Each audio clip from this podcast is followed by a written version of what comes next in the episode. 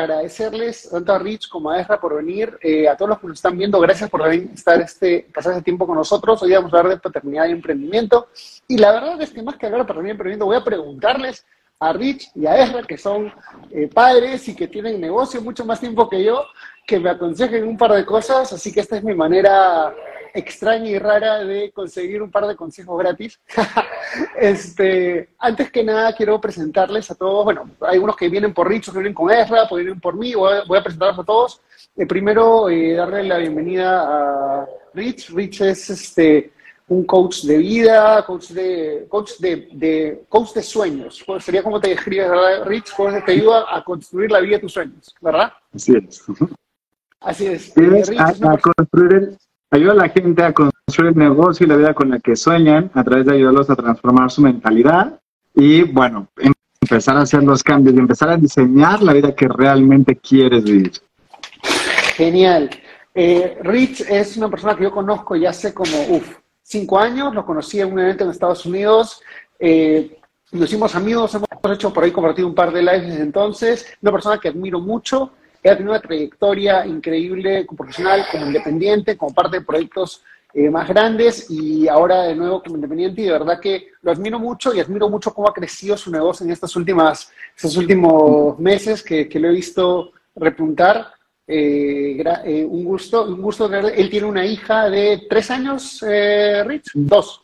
Dos años, cuatro meses, ya casi cinco. Ya casi. está, está ahí al lado, en cualquier momento vendrá corriendo para acá.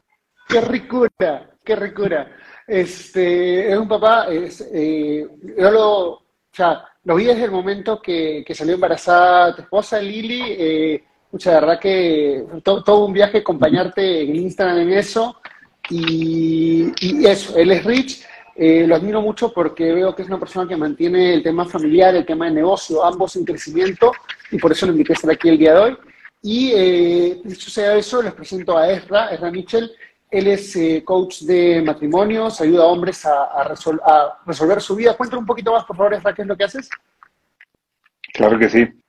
Bueno, yo eh, ayudo emprendedores a transformar su matrimonio, empresarios también, y a diseñar una vida en equilibrio a través de coaching práctico de vida. Genial. Eh, eh, aparte, es ¿tú eres papá de dos o tres hijos, me parece? Sí, yo tengo dos. Tengo uno de dos años y uno de cuatro. Sí. Uno de dos años. Increíble. Este, y este, no, sabía que el último era tan chiquito. Qué gusto. A Ezra lo conocí eh, hace dos años, casi dos años ahorita, en un evento también en Estados Unidos. Eh, una de las historias que más me cautivó de Ezra fue cuando me dijo, eh, cuando yo tenía, creo que era 18 o 20, mi papá me pagó el Platinum de Tony Robbins y me dijo se lo tenía que pagar de regreso. Este, eh, de verdad que fue una de las cosas que, me impactó, que me, hizo, que me hizo recordar a Ezra. Y, viendo también todo lo que ha hecho a lo largo del tiempo, pues lo invité para también pues eh, aconsejar y, saber un poco más.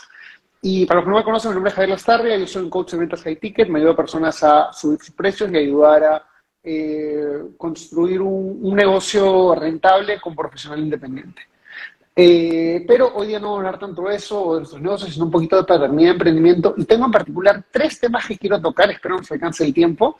Eh, voy a ir diciendo el tema y quisiera como quien saber el, el take o la, la, opinión de cada uno de cómo deben ser las cosas o cómo lo manejan, de repente opinión, de repente cómo lo manejan, qué les ha funcionado, qué no les ha funcionado. Eh, y eh, van cada uno de ustedes, de ahí voy yo contándoles un poquito mis penurias y, mis aprendizajes, y pasamos al siguiente tema. Este, ¿Les parece? Adelante. Ok, listo. Este, ok. Bueno, chicos, el primer tema que yo quería tomar en cuenta que es, eh, especialmente en estos momentos de, donde hay un montón de wokeness, o sea, todo lo que le llaman el wokeness, todo es el tema de de...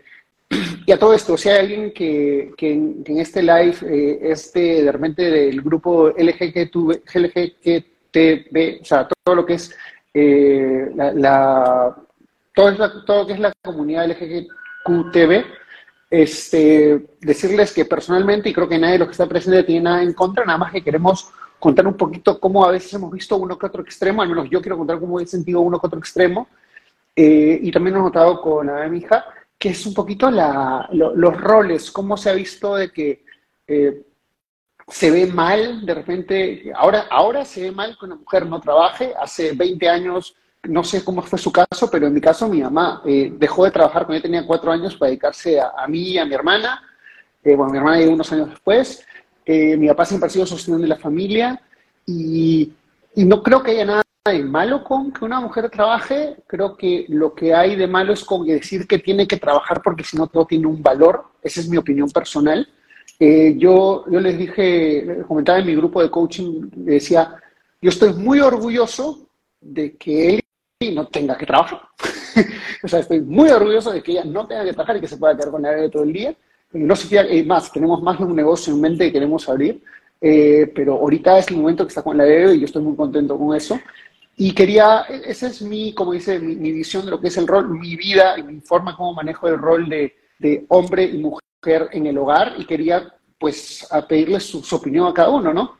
Eh, Rich, vamos, y de ahí es así como, que, claro. como, como, como comenzamos. Mira, de hecho, aquí Ili, digo, llevaba ya varios años trabajando y, y le iba muy bien. Después cuando conoció el mundo en línea a través de mí en 2016, ella decidió renunciar al trabajo corporativo y dijo, yo me meto al mundo en línea, nos asociamos y empezó a trabajar junto conmigo en crecer la empresa.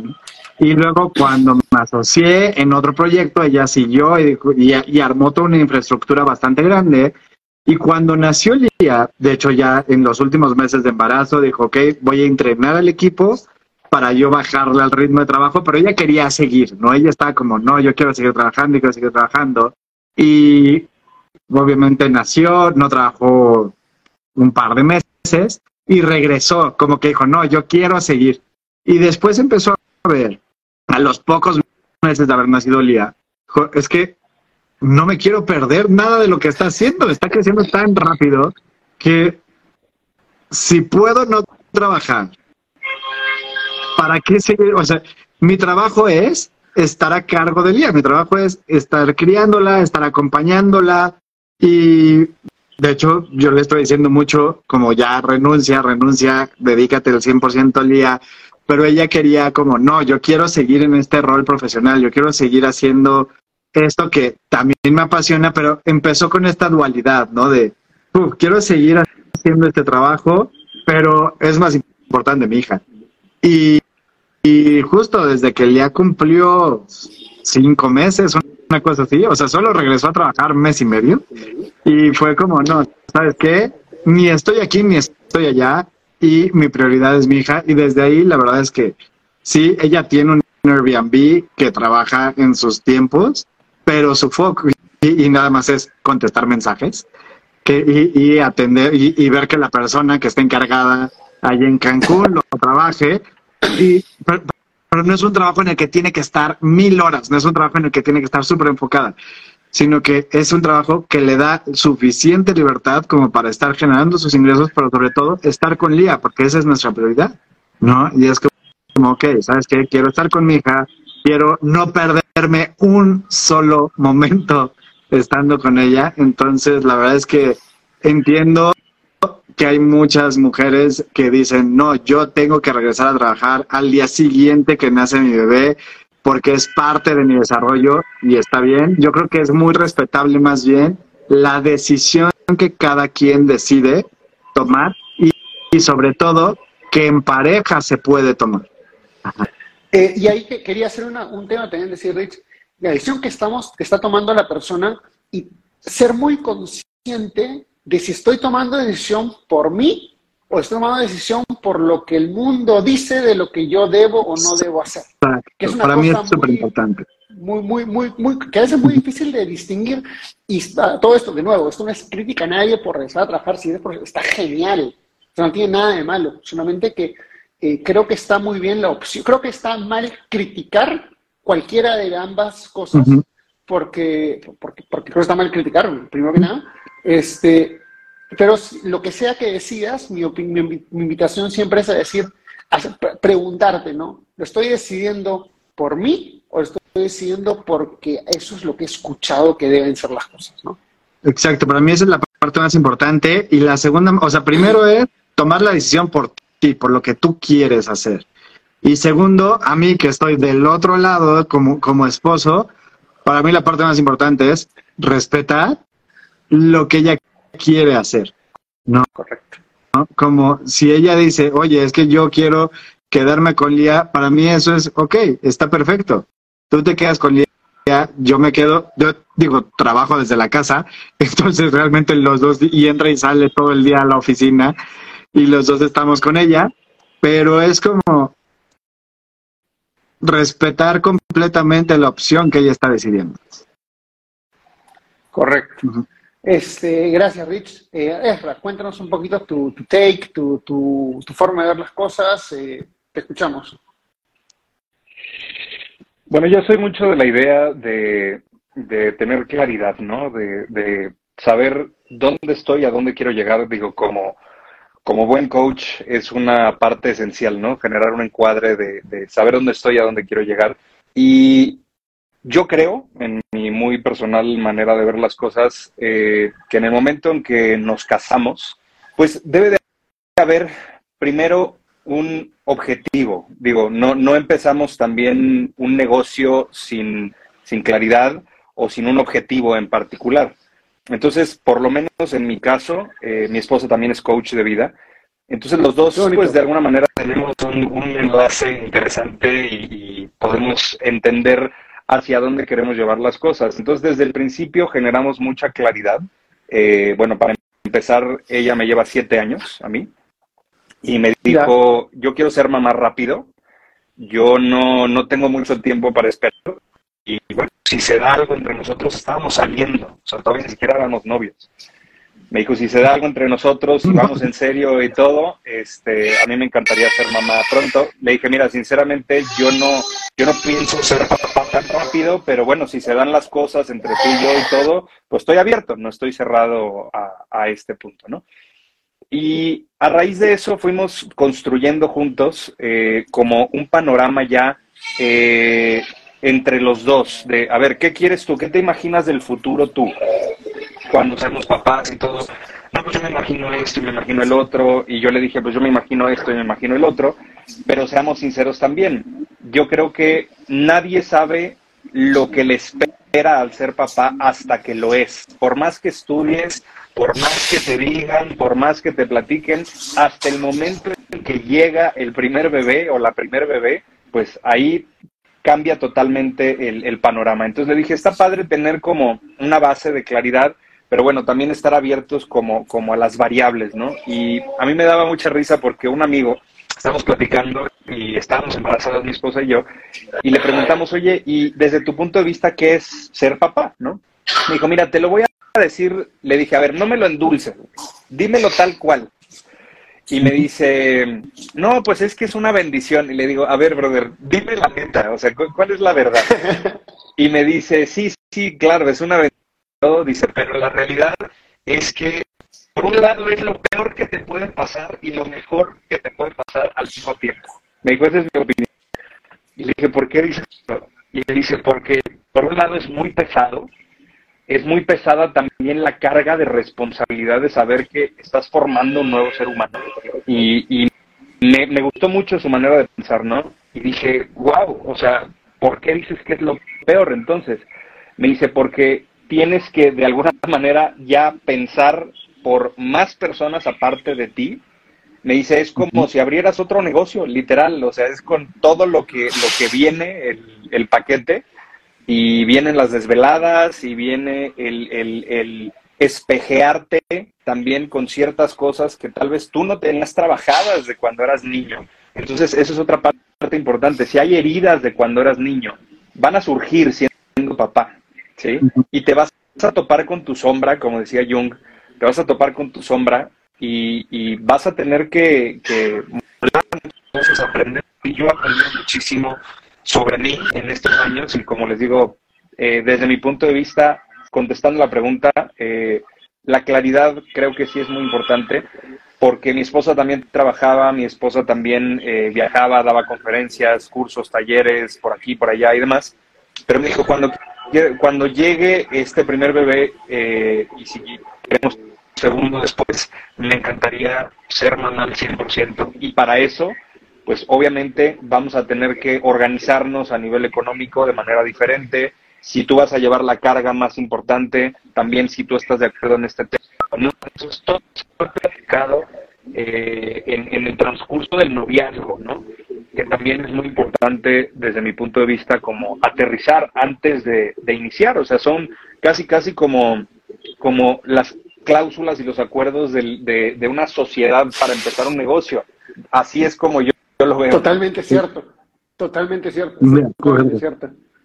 Este, antes de pasar a la siguiente ronda, hay una pregunta que hizo Gaby Coach, decía, interesante, gustaría hacerle una pregunta. Ustedes se cuestionaron dejar de trabajar para cuidar a sus hijos. Eh, quiero responder primero y vamos en la misma ronda, ¿les parece?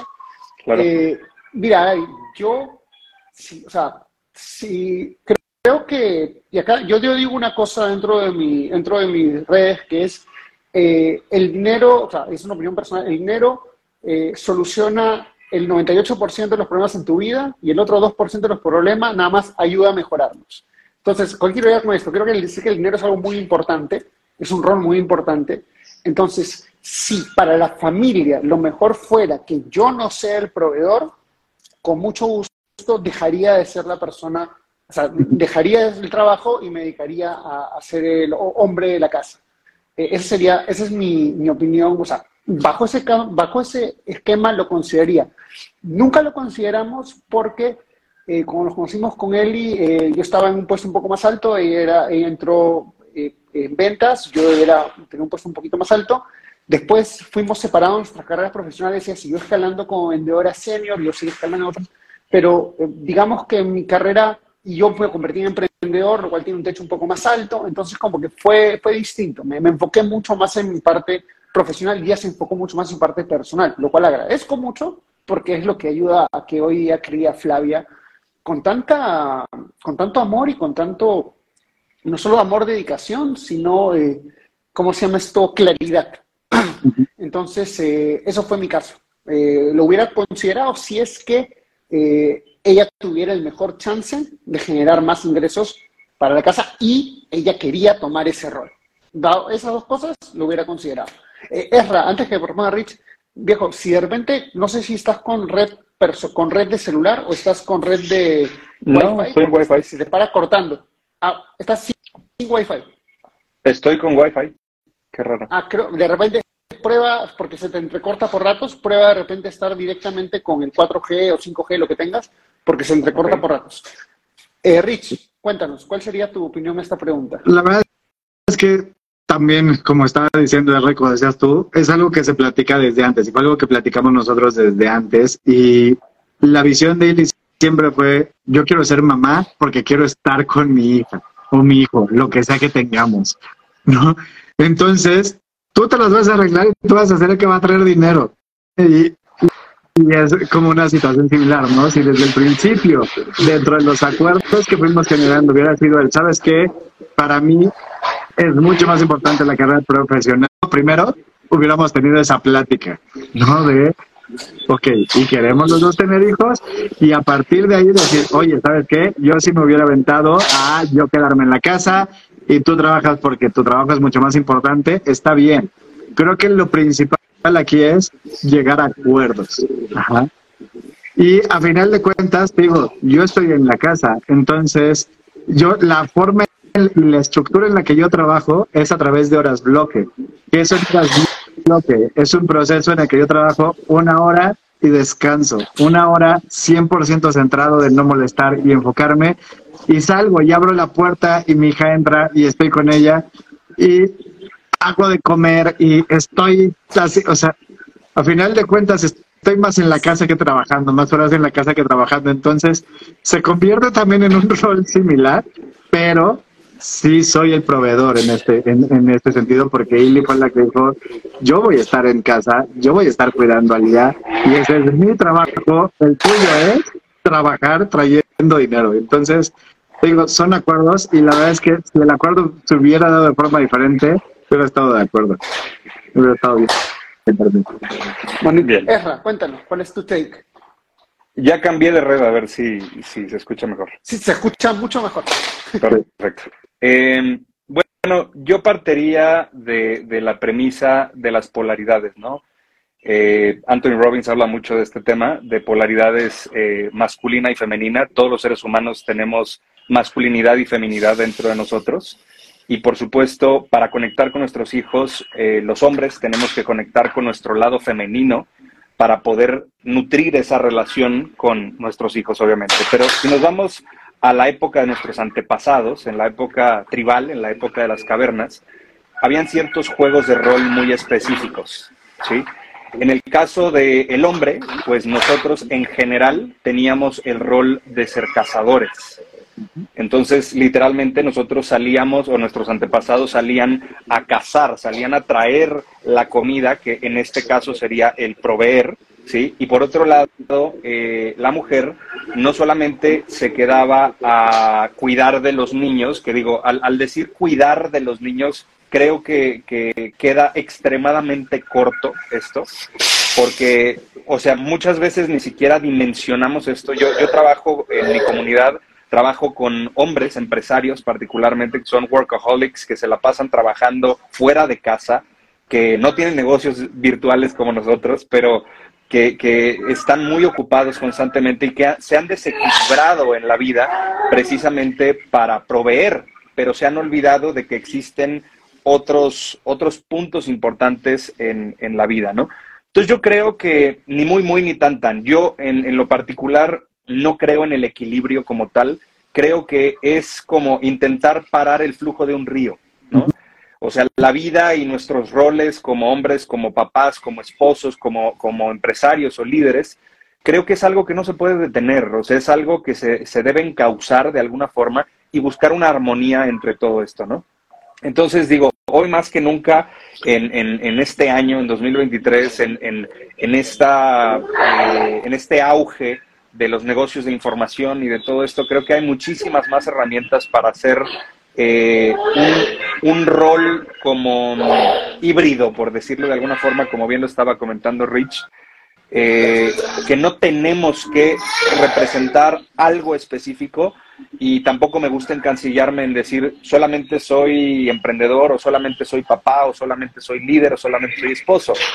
En mi caso me gusta verme como un hombre multifacético que, dependiendo de, de las circunstancias pues obviamente a través de los acuerdos también eh, estamos en una igualdad de circunstancias mi esposa y yo. Entonces, digo, al final, cada quien tiene su rol dentro de, la relación de pareja, cada quien tiene su rol, porque la mamá es institu eh, o sea, no, no se puede sustituir la mamá, ¿sí? O sea, nosotros somos muy importantes en la relación, pero no se puede sustituir la mamá. Digo, para empezar, pues no podemos amamantar, ¿no? O sea, es diferente también la, la conexión, el vínculo, el enlace. Este, si es niña la, la bebé, como en el caso de ustedes, o si es niño, como en el caso, en mi caso particular, yo tengo dos niños, ¿no?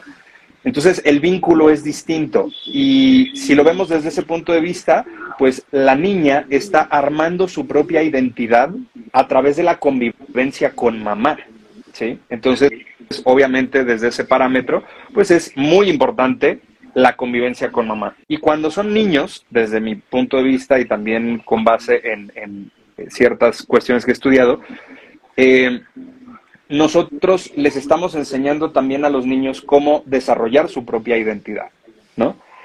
Entonces, si estamos, si no estamos, eh, si, si de alguna manera aportamos o no aportamos, porque hay, hay papás que pues están pero no están, o sea, están físicamente pero su mente no está, y se la pasan en el celular y, se la pasan distraídos y, llega eh, el bebé o la bebé y mira papá, mira, acabo de hacer un dibujito, ¿no? Ay, qué bonito, mija, sí, sí, está muy bonito y siguen viendo el celular, ¿no? Entonces, eso es estar pero no estar.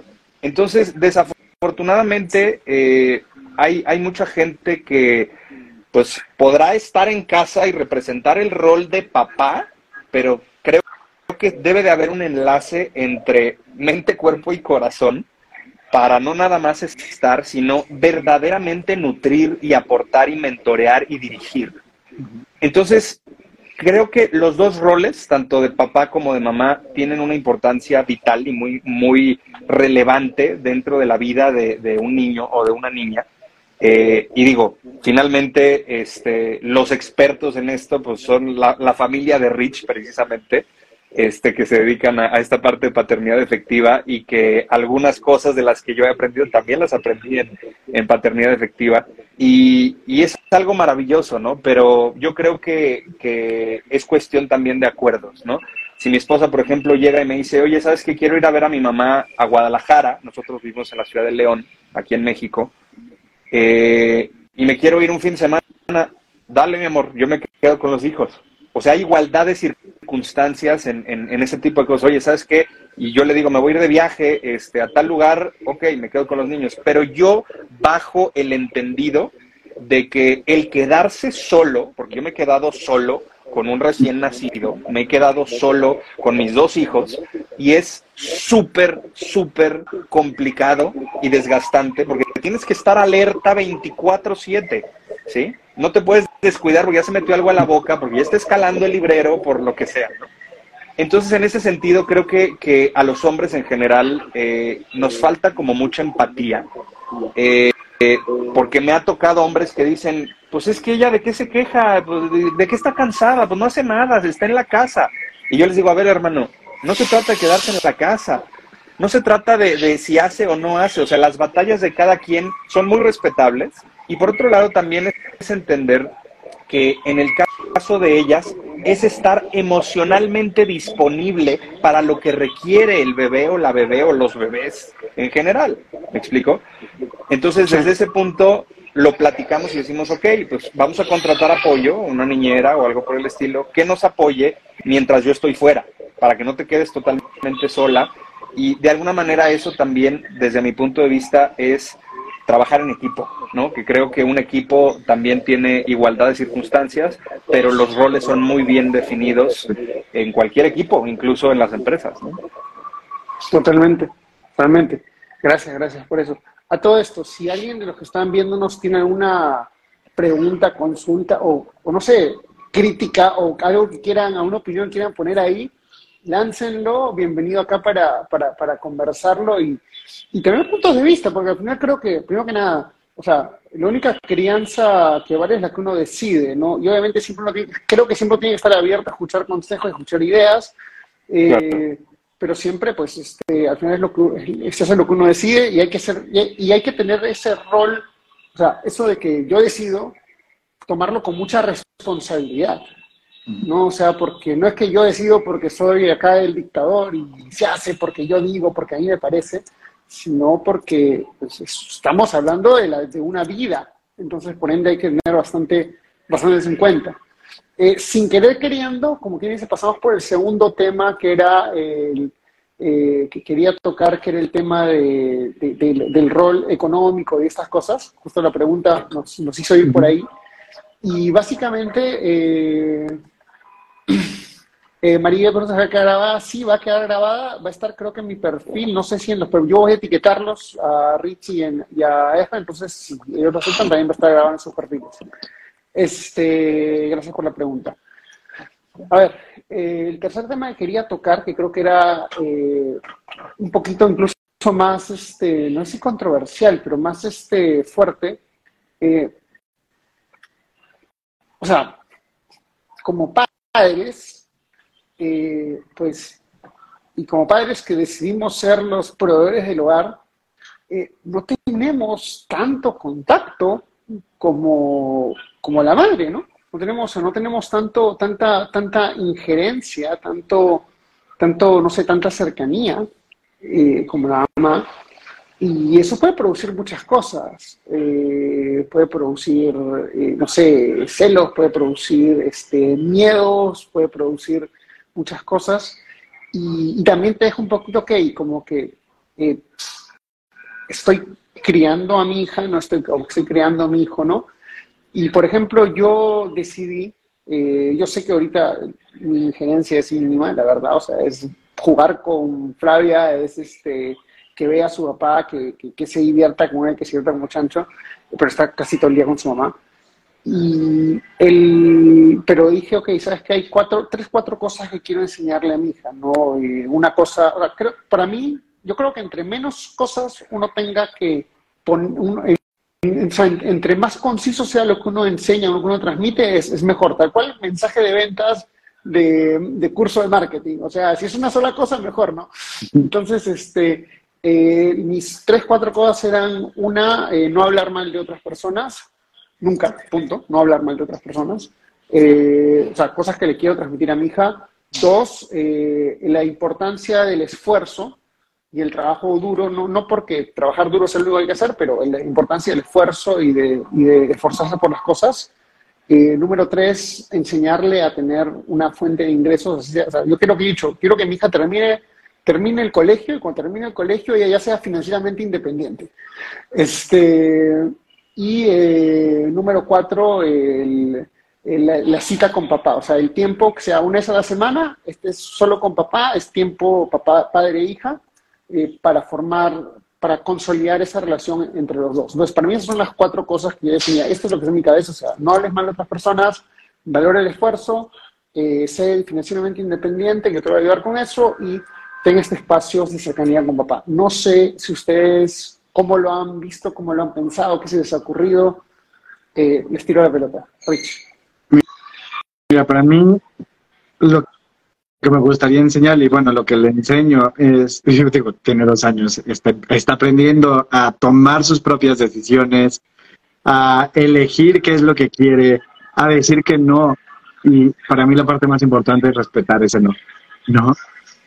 Eh, a, respetar esa elección cuando dice ella, quiero esto.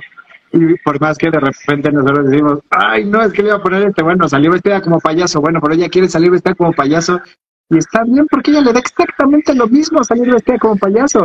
No soy yo. A los que nos preocupa son a los adultos de, ay, es que cómo la voy a sacar así.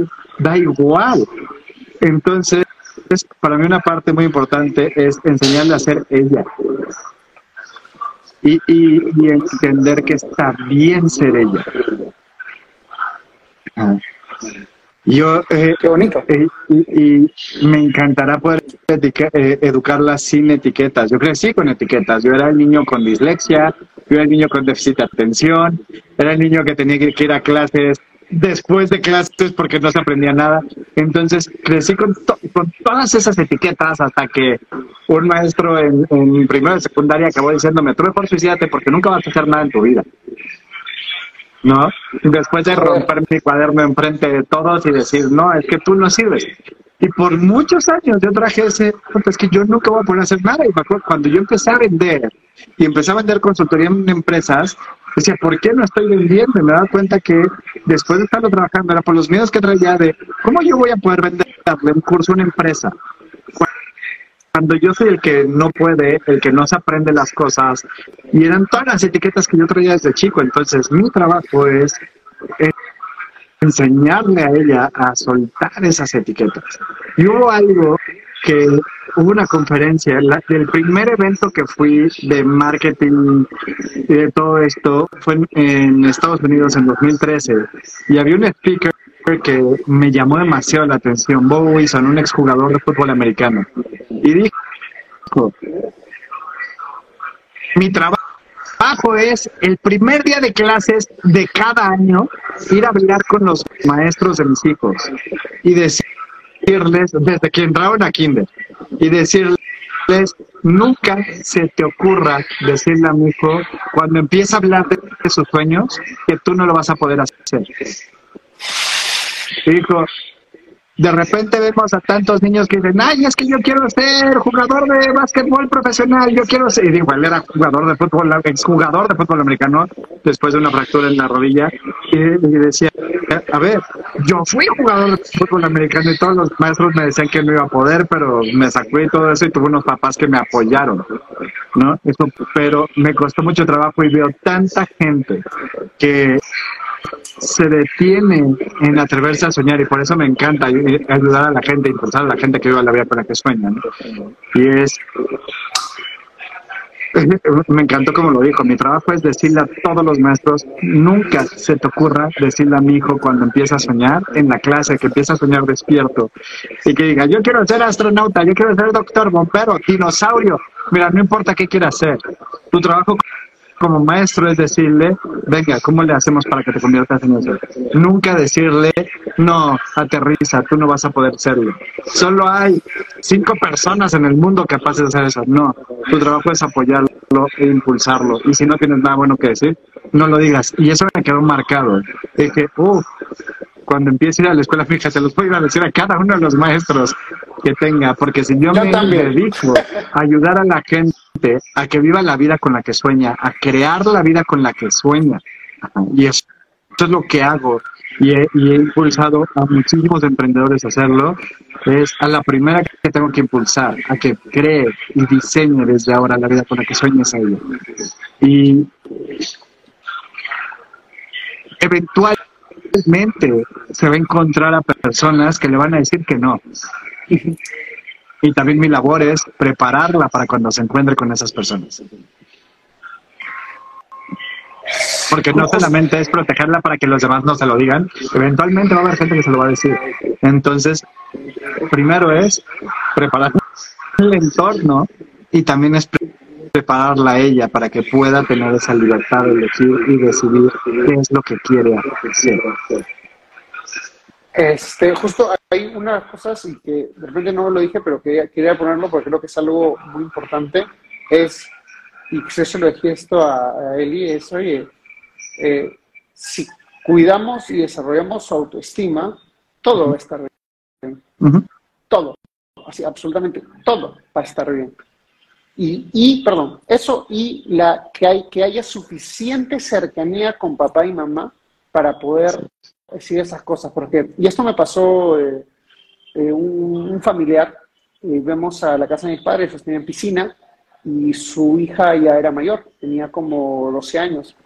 Y la niña no se había, no había llevado ropa de baño, no sé por qué. Y, y se quería meter a la piscina.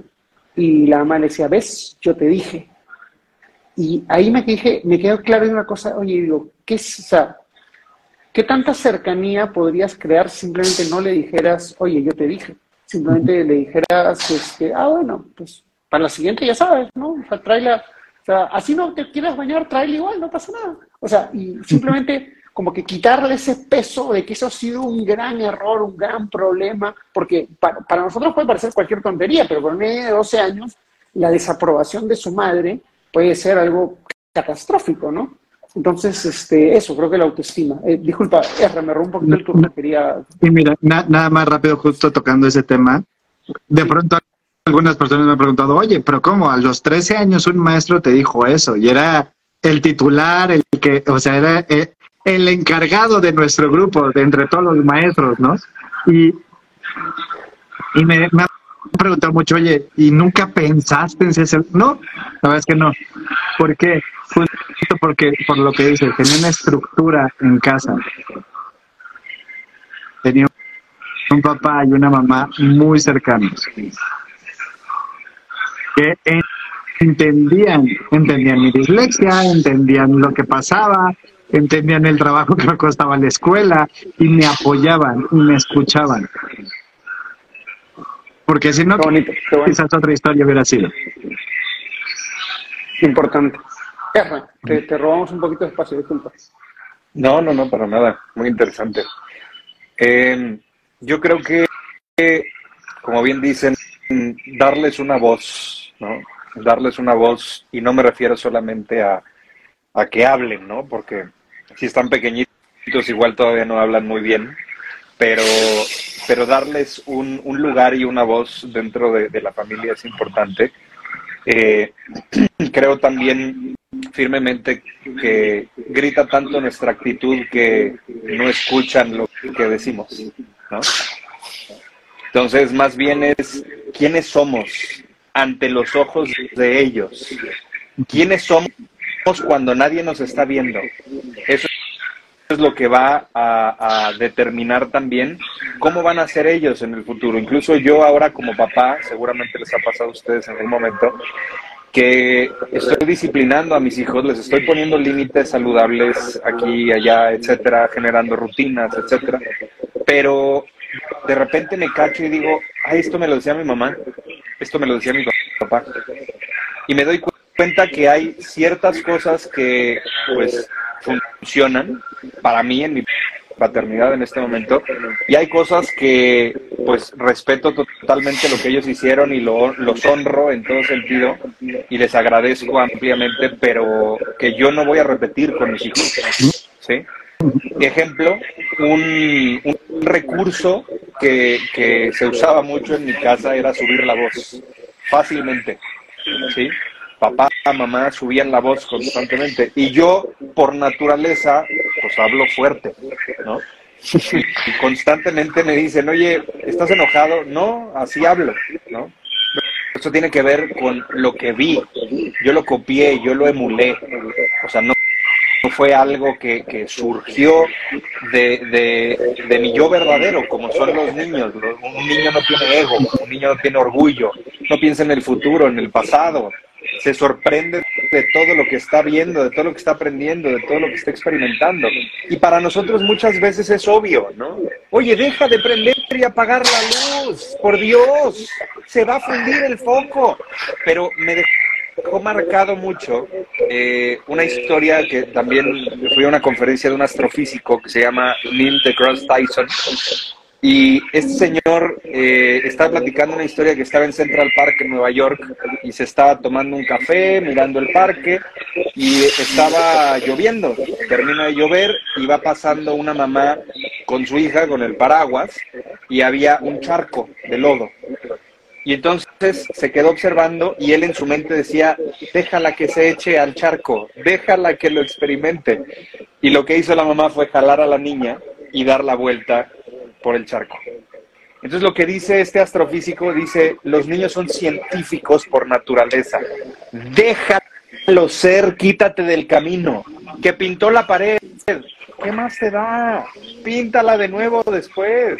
Que rompió algo. Bueno, ya entendió que eso se rompe pero es que constantemente estamos, no hagas eso, y eso no, y eso está mal, y no sé qué, y entonces constantemente estamos poniendo nuestros propios límites y nuestros propios miedos en ellos, más allá de representar esa, esa guía o esa mentoría de, de, oye, entiendo que tu mente es nueva, entiendo que estás aprendiendo, entiendo que tienes que romper cosas, que tienes que, que dibujar en la pared, porque tal vez en el colegio te dejan dibujar en una pared especial y tú dices, ah, ok, como niño, ah, pues a ver, voy a ver cuál es la pared en donde yo puedo dibujar. Esa es la lógica de un niño, ¿sí? Pero nosotros desde nuestra lógica de adultos, pues tratamos de, mantenerlos en un camino, pues porque igual estamos cansados, estamos hartos, estamos este, con cosas del trabajo, con problemas con aquí o allá, eh, y dejamos de, ver en perspectiva esto sin entender que la, paternidad en esta etapa en la que cada uno se encuentre, pues no va a ser igual. Y cada mes casi casi va cambiando y tenemos que ajustar eh, en el camino cómo nos vamos comportando, cómo vamos eh, sintiéndonos nosotros debajo de nuestra propia piel y también mostrarles que está bien ser vulnerables, que está bien mostrar los sentimientos, que está bien el, el que no siempre puedes estar bien, ¿no? lugar de, buscar ser los superhéroes y los inquebrantables ante ellos y que nunca lloramos y que cosas por el estilo, que es algo que trabajo también mucho con mi comunidad eh, masculina, ¿no? Esta parte de la vulnerabilidad que es algo esencial para poder también mostrarles a ellos que, que, pueden ser vulnerables y que la vulnerabilidad es un superpoder, ¿no? Entonces, eso es lo que yo opino en particular y, es algo que a mí en lo personal me, me ha ayudado porque yo creo que a veces ellos nos enseñan más a nosotros que nosotros a ellos, ¿no? Este, por ejemplo, mis hijos van a la escuela Montessori, entonces ya. Hay mucha libertad y, todo este tema de, expresión, de desarrollo, y les dicen mucho cuando hay una emoción complicada, les dicen respira, controla tu cuerpo, ¿sí? Una frase que repiten mucho. Entonces, yo de repente eh, estoy muy cansado. Cuando estoy muy cansado me pongo de negativo, empiezo a subir la voz, eh, o sea, digo y hago estupideces, ¿no? Este, y en ese sentido, eh, en esos momentos cuando no soy el papá que me gustaría ser, porque no todo el tiempo lo soy, es una realidad, eh, primero, yo me tengo compasión a mí mismo, no me flagelo en ese sentido, Y me pongo a su altura y le digo, perdóname eh, porque te hablé feo y no estuvo bien, papá está pasando por un mal momento, se lo explico, ¿sí? Y en ese momento eh, el chiquito de, mis dos hijos me dijo, papi, respira, controla tu cuerpo. Dios mío, me mataste. Entonces me, o sea, me la mató y, y, este, y dije, tienes toda la razón, tengo que controlar mi cuerpo y tengo que respirar, ¿no? Entonces son, son cosas que incluso nos van recordando y, y entender que cuando, cuando uno enseña, dos aprenden, ¿no? Eso es lo que yo podría aportar. Wow. Este, ¿Les da el tiempo para un tema más que ahí se me pasó por la cabeza o ya están con la hora? Adelante. Ustedes díganme. Échale. Dale, dale. Eh, pucha, primero que nada, qué, qué, qué, qué bonitas cosas que, uno va aprendiendo. Eh, qué bonitas cosas que uno va aprendiendo. Eh, primero que nada, gracias por estar aquí conmigo, gracias por lo que, por lo que voy aprendiendo en, estos, en estos gratos minutos con ustedes. Con gusto. Eh, balance, trabajo, trabajo, casa. Eh, cada uno de lo maneja de manera distinta. Eh, Rich nos contó más o menos cómo lo maneja. Ahorita de repente puede explicar, un, expandir un poquito más. Yo, por ejemplo, y también creo que va un poco en la etapa en la que están. Y a mí esto me, me, me, cogió, o sea, todo el tema de ser papá no me cogió muy prevenido. Eh, me cogió en una etapa de expansión y una etapa de expansión bastante exigente, ¿no? Una etapa de expansión donde todavía estoy con un pequeño equipo, realmente casi bien pequeño, este, y donde, todavía estoy en etapa de hombre orquesta, ¿no? Y me pasó primero de que uno eh, que necesita un espacio aparte para poder trabajar, porque para mí es de repente de mis limitaciones, que quiero aprender a hacer más. Digo, que cómo tengo una oficina acá dentro de la casa también, por lo menos para no, o sea, de repente para poder partir mis tiempos mejor. Hoy día justo estaba pensando en eso, cómo puedo tener, aunque sea de repente, pues no sé, pues se va a dormir a las nueve y me pongo a hacer acá cosas, ¿no? No tengo que llegar tarde por terminar y cosas por el estilo, ¿no? Eh, eso es por un lado, el tema de que, o sea, en este momento, la verdad, sinceramente, o sea, y acá puedo, caer, puedo pecar de, culpar al negocio en vez de culpar de, tomar un poco más de responsabilidad propia, pero es como que, ok, eh, pero estoy en una etapa donde para mí es bien complicado hacerlo a menos que no me desconecte cuatro horas, o sea, si me conecto, si no me, si no me, si no le dedico cuatro horas juntas, como que prácticamente no avanzo nada. Eh, y, se vuelve difícil para mí porque hay días que, que llego a las seis, hay días que llego a las ocho, eh, y, bueno, es algo que estoy eh, tratando de aprender a manejar la entrada más temprano y cosas por el estilo. Y bueno, ahora estoy tratando de aprender a manejar, delegar, eh, hacer, bueno, lo que estoy haciendo ahora que me está funcionando un poco mejor es separo, cierro todas mis mañanas, o sea, como mañana de 7 a, a, 12, porque a las 12 tengo la, la, primer, la, llamada grupal con mi equipo, de, con, mi coaching grupal. Eh, de 7 a 11, de 7 a 12 nada, eh, o casi nada, eh, cosas especiales. Eh, de 12 a 2 reunión, almuerzo en oficina sobre el pucho y eh, trato de estar en casa seis, entre 5 y 7, ¿no? Para ya disfrutar de ese, de ese tiempo, unas 3 horas, porque mi hija se acuesta tarde, pues se levanta tarde también, Dios gracias. Este, Dios gracias por poder compartir este tiempo con ella. Bueno, esa es un poquito mi dinámica. Eh, la verdad me siento un poco, estoy totalmente honesto, bastante, un poco culpable de, de, pasar poco tiempo con mi hija, pero también a la vez siento que es algo que estoy haciendo en un momento que, o sea, que estoy haciendo no simplemente trabajando largas horas, sino trabajando largas horas y construyendo algo que me permita comprar más tiempo en los siguientes meses, ¿no? Entonces, bueno, esa es mi situación para, para los que están presentes, de repente a alguno les sirve. Eh, creo tomar la decisión correcta, igual me siento un poquito culpable y, y adoro, adoro realmente como Eli me manda tres videos al día de la bebé saltando, corriendo, comiendo, este, porque es mi ventana hacia ella o más una videollamada cuando, cuando la bebé me pide. bueno, yo no estoy en llamadas, entonces trato de compensar un poco eso. Eh, ese es mi, mi, manejo, aún así logro pasar eh, efectivamente, como dice, entre dos a tres horas con, con mi hija todos los días, estando con ella, jugando, cargando.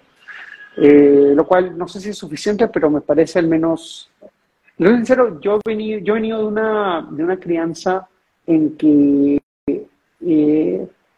por los primeros, creo que 12 o 15 años de mi vida, mi papá llegó molesto a la casa. o sea, mi papá es dueño de empresa, él creó un gran negocio que, que ahora es el de comer, está, es un muy buen negocio. Eh, pero hasta los, creo, por lo menos 12 años, él llegó a molesto todos los días o casi todos los días. O al menos eso es lo que yo recordaba. Cómo somos de niños, también para, para, para los que están viendo esto, ¿no? O sea, ¿qué cosa le impacta a tu hijo? A veces no es la mayoría de días, sino son los días en que, porque yo no me acuerdo de un día en que, o me acuerdo de pocos días de que mi papá haya llegado tranquilo a la casa, cuando, al menos hasta los 10, 12 años de edad. Eh, entonces, lo que sí yo hago es, este, es algo que tiene un día muy complicado, mi hija no lo nota, o creo que no lo nota, este, busco enfocarme en eso, no es que, o sea, simplemente no es que, como dice, pasas, dejas tus emociones a un costado, simplemente es como que, como que mi cabeza digo, y es una cosa que también practico mucho en decirle que es, no te preocupes por cosas que no puedes cambiar. Ya se cerró la hora, ahorita no se puede hacer nada, a las 10 te pones a pensar en eso, a las 11 te pones a pensar en eso, chévere, vamos a darnos un break, ¿no? Entonces, eh, es así como funciona. Y, bueno, les paso la, batuta.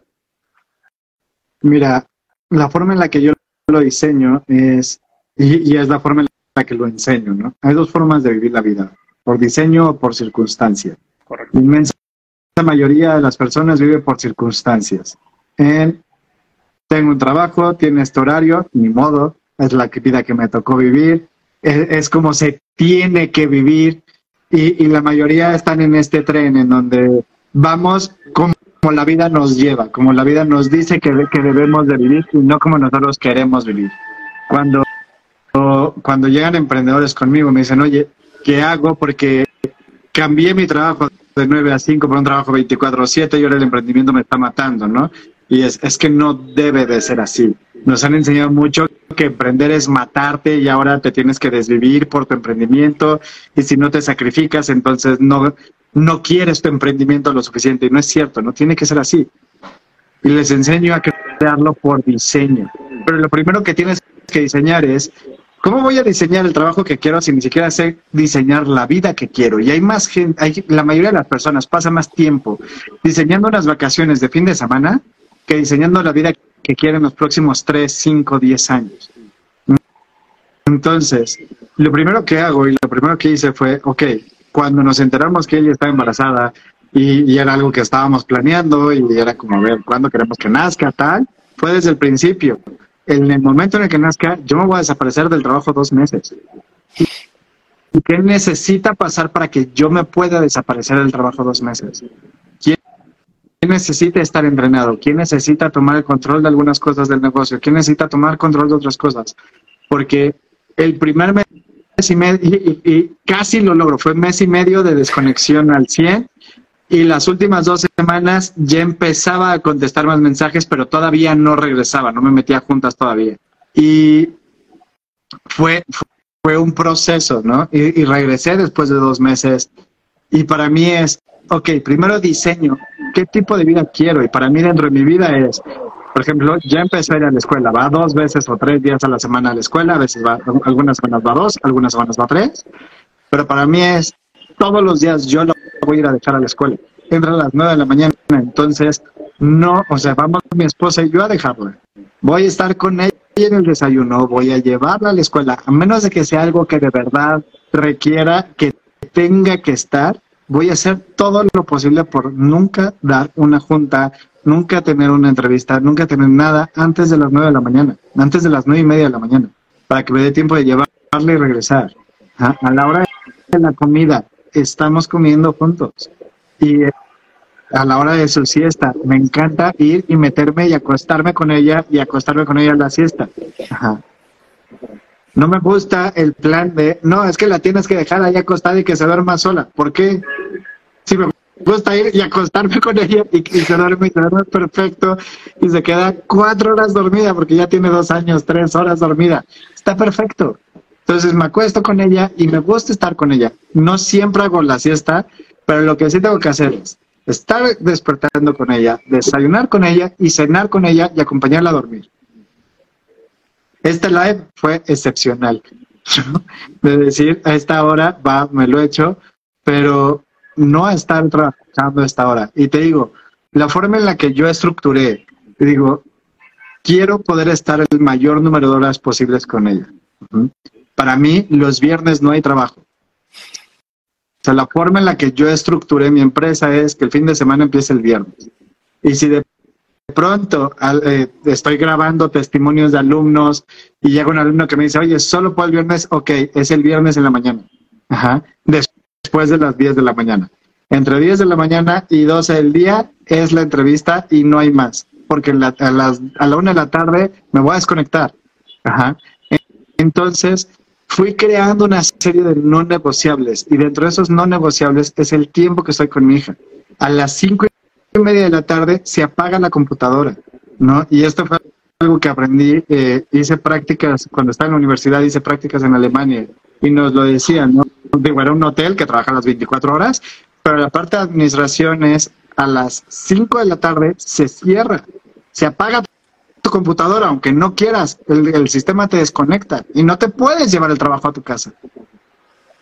Porque si, si no estás acabando es que no estás siendo lo suficientemente eficiente en las horas que estás trabajando. Entonces, o te hace falta capacitación o te hace falta tener un equipo y necesitas contratar a alguien para que haga ese trabajo. Y como que me quedé mucho con ese proceso porque también, y, y esto pasa a los emprendedores, pero le pasa a todo el mundo. Mira, aquí ya hay una manita. este, ya, ya me está pidiendo que, que ahora sí ya nos vayamos. Pero de pronto es este, es que tengo que adelantar. A ver, cuando ya la maquinaria está echada a andar, cuando, cuando ya es una maquinita el, el trabajo, no importa cuánto trabajo adelantes, no se va a acabar. Eso es cierto. Entonces, deja de adelantar trabajo, mañana vas a tener igual de trabajo y pasado vas a tener igual de trabajo. Yo prefiero no adelantar y venirme con ella a jugar. Y te digo, trabajo cuatro horas bloque, dos horas bloque en la mañana, dos horas bloque en la mañana, y es en la tarde, perdón. Y esto es una hora, que es lo que tu mente puede enfocarse, de hecho, 50 minutos, que es lo máximo que tu mente realmente se enfoque en una tarea, 100% enfocado en una sola tarea. No hay internet, no hay teléfono, no hay distracciones, ¿no? Es sacar una tarea. Y eso, de hecho, cuando lo empecé a hacer conmigo, eso lo aprendí en 2014 con Brandon Bouchard, que es uno de los mejores coaches de alto rendimiento, y, y, habla mucho de esto, ¿no? Y lo empecé a aplicar yo, y luego lo empecé a enseñar a emprendedores, y empecé a enseñarlo a dueños de empresa, que me decían, es que trabajo 12 horas al día, y de pronto empezaron a hacer eso, y es, wow, en cuatro horas hago lo que hacía en 12 horas, y me sobra tiempo. Qué? Porque es enfocarte. Entonces me di cuenta que con cuatro horas avanzo más que trabajando ocho horas en donde están los correos, en donde están mil cosas. Entonces sí, tengo media hora para revisar correos, salgo, juego con mi hija, me vuelvo a meter, hago una hora bloque, entre horas bloque necesitas desconectarte y necesitas distraerte, entonces entre horas bloque salgo, sigo jugando con ella y me vuelvo a meter, hago otra hora bloque, salgo, comemos, regreso y así voy trabajando, voy dividiendo mi día. Pero te decía, hay dos formas de vivir, por diseño, por circunstancias. Correcto. Primero diseñé el estilo de vida que quería, primero diseñé cuántas horas quería estar con ella, diseñé cuáles son los momentos que quiero estar con mi familia y entonces después creé el negocio que cubre esas necesidades el negocio que me permite estar esas horas, el negocio que me genera los ingresos que necesito para poder estar esas horas y tener el estilo de vida que quiero tener. Gracias, gracias amigo. Erra, cuéntanos tu experiencia, tu, eh, tu, viaje. Pues yo ya para cerrar también, que aquí también ya me están llamando, este, bien, Yo una era máximo lo que quería dar, está bien. Más bien, gracias chicos por dedicarle este Con gusto. Eh, yo hago algo similar, aunque un poco distinto. Eh, yo en lo particular sí necesito espacios de soledad, sí necesito espacios eh, amplios de creatividad. Entonces, yo lo que hago es, sí, o sea, los, los no negociables también, es llevarlos en la mañana al colegio eh, y bañarlos en la noche, acostarme con ellos en la noche, contarles un cuento antes de dormir. Nosotros limitamos mucho el tema de la tecnología, entonces nosotros somos mucho de, cuentos y de, y de dejarlos jugar con juguetes, ¿no? O sea, no, no ponerles tabletas y celulares alrededor. Eh, entonces, en ese sentido, muy bien, en ese sentido, eh, yo establecí ciertos momentos de, de, la semana. Por ejemplo, yo los sábados, yo me doy todo el sábado, desde la mañana hasta la noche, para temas de creatividad. O sea, yo, a mí me funciona más en lo personal entrar como en, en, en inglés le llaman deep dives, que es como, como periodos más largos de tiempo de concentración. Y en mi caso particular, entro como en un hiperfoco y puedo estar ocho horas enfocado en algo sin parar. Entonces, eh, eh, a mí me funciona una vez a la semana tener como esos deep dives y todos los días, eh, te digo, llevarlos al colegio y dormirlos en la noche y verdaderamente cuando estoy, estar, ¿no? Porque es lo que les digo, podemos estar, pero igual la mente no está en ese sentido y no sirve de mucho. Entonces, es lo que yo hago en particular y más allá de administrar el tiempo, yo administro el enfoque, ¿no? ¿En qué me voy a enfocar también? Este, durante cuánto tiempo quiero hacerlo y cuando empiezo a perder el enfoque, es decir, que mi mente ya no está ahí, o sea, o algo tengo que modificar o simplemente eh, no está funcionando como lo estoy ejecutando en ese momento. Además, también otra cosa muy importante es que en las etapas de los niños, pues van cambiando, van creciendo, van teniendo necesidades diferentes y nos tenemos que adaptar. O sea, no, el mismo plano va a funcionar siempre, ¿no? O sea, tenemos que meter variables constantes y, estar este, jugando con, ese peloteo. Y en particular, eh, yo tengo como tres sedes de trabajo. Tengo mi, mi, mi despacho en la casa, que es aquí donde estoy ahorita, este, tengo mi oficina, que literalmente me queda cinco minutos caminando de mi casa, y tengo el gimnasio, que hay una sala de juntas, donde después de ir a hacer ejercicio me quedo en esta sala de juntas también. Entonces, son como mis tres lugares, porque yo sí necesito variedad, o sea, yo no me puedo quedar en un solo lugar demasiado tiempo. Entonces, en lo particular, a mí me funciona eso. Y me funciona lo que decías, esto de tu papá, que llegaba enojado, molesto, estresado, este, me funciona hacer esto para yo estar bien conmigo. Porque también me preguntan mucho mis, mis estudiantes, oye, ¿y cómo le haces para ser un gran papá? ¿Cómo le haces para ser un gran hombre? ¿Cómo le haces para ser un gran este, empresario o emprendedor? ¿Cómo le haces para ser un, un gran esposo? Y les digo, muy sencillo, sé una gran persona, ¿sí? Y ponte a ti en primer lugar. Oye, pero eso no es egoísta. Y les digo, desde mi punto de vista, no, porque yo lo veo de esta forma yo soy una de las raíces más importantes del árbol, ¿sí? Y para que el árbol dé frutos, la raíz tiene que estar bien, el árbol tiene que estar cuidado, tiene que tener los nutrientes, tiene que tener todo lo necesario. Y entonces mi esposa y yo somos la raíz de este árbol.